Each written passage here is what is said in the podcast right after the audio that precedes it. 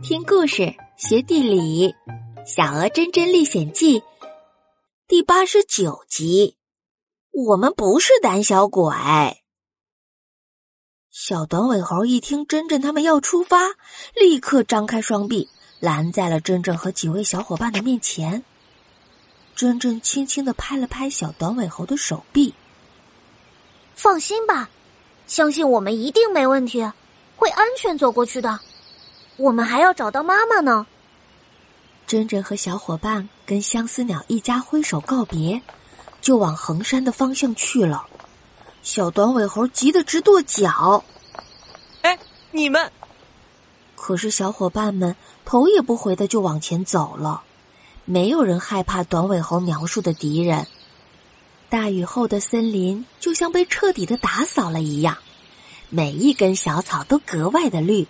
每一朵花的颜色也都格外的漂亮，而树林里还有特有的清香呢。整个森林的空气都特别的清新。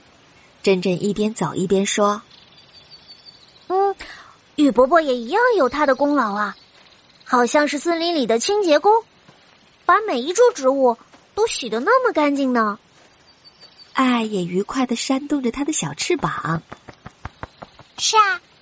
觉空气都更新鲜了呢。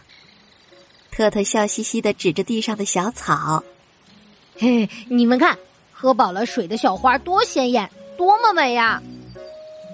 珍珍和伙伴们一边走一边笑。突然，特特停下了脚步，听，好像有什么声音呢？有谁在跟踪我们吗？特特听到了什么声音啊？我们知道小狗的耳朵肯定是特别好使的呀！大家都停下了脚步，仔细听。珍珍瞪大了眼睛，好像没有吧？有可能是我们听错了。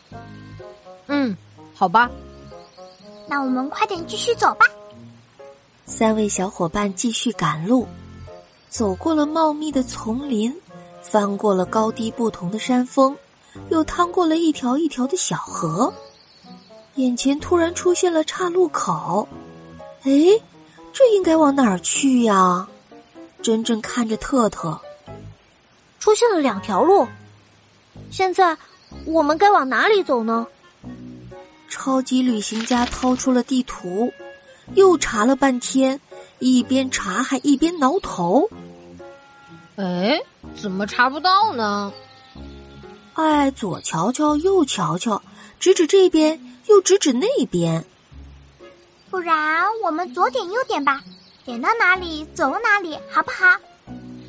几个小家伙互相看看，耸耸肩，也没有更好的办法了。最后，珍珍和爱爱一起说：“好吧。”爱爱用手边指边说：“左点右点。”点到哪里是哪里，那就是这条啦。爱的手指停在了左边的小路上，大家刚要抬脚走，就听见不远处传来了声音。回头呢，又没有见到人影。珍珍看着身边的小伙伴，谁在说话？好熟悉的声音啊！特特稍微思考了一下，小短尾猴，没错，肯定就是他。